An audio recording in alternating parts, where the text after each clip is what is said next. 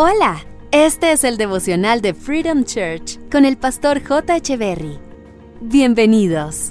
Hey, ¿cómo están? Es un gusto estar nuevamente con ustedes. Segunda de Pedro, capítulo 2, verso 21 dice, Cuando la gente escapa de la maldad de este mundo por medio del conocimiento de Dios, pero luego se enreda y vuelve a quedar esclavizada por el pecado, termina peor que antes. ¡Wow! Si de algo estoy plenamente convencido, es que lo peor que le puede pasar al ser humano es volver al lugar de donde Dios lo rescató. También creo que la gente vuelve a su antigua manera de vivir porque se les olvida cómo era que Satanás les pagaba. Qué triste es ver personas que tuvieron un encuentro con Jesús, Jesús les transformó, pero ellos insistieron en seguir coqueteando con aquello que los esclavizaba. Y lo peor es que cuando uno habla con ellos, culpan a Dios Dicen que Dios no los ayudó, creen que Dios no fue lo suficientemente bueno con ellos. Pero sí existe una verdad, y esa verdad es que Dios no puede actuar en la vida de alguien si ese alguien no se lo permite. Y la única manera en que Dios puede actuar en la vida de alguien es que ese alguien renuncie a todo aquello que lo ataba. Pero algunos solo quieren que Jesús los liberte para volver a lo que hacían antes con más fuerza. No logro concebir cómo alguien después de ver cómo le paga el pecado y cómo le paga Dios, decida por el pecado.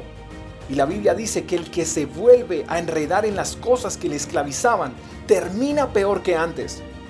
Entonces debemos analizar cómo está nuestra vida en comparación a nuestra vida pasada. ¿Realmente estamos viviendo una vida transformada por Dios? ¿O será que nos estamos enredando nuevamente con aquellas cosas que nos esclavizaron en el pasado? Si Dios nos liberta, no es para volver a ser esclavos, sino para vivir en plenitud y con propósito.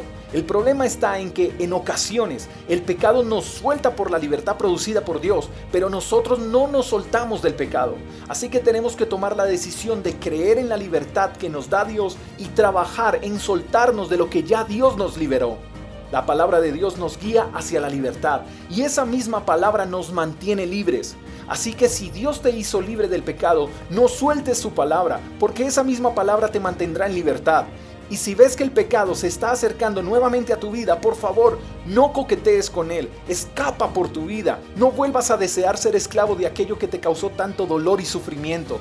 Dale la espalda y corre rápidamente a los brazos de Dios. Refúgiate en su palabra y no renuncies a las bendiciones eternas por los placeres momentáneos. Eres libre y tienes el manual de instrucciones para mantenerte en libertad. Ya experimentaste cómo te paga Satanás. Serías muy necio en querer volver a tenerlo a él como amo. Pero eso depende de ti.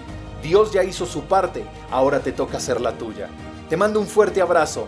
Hasta la próxima. Chao, chao.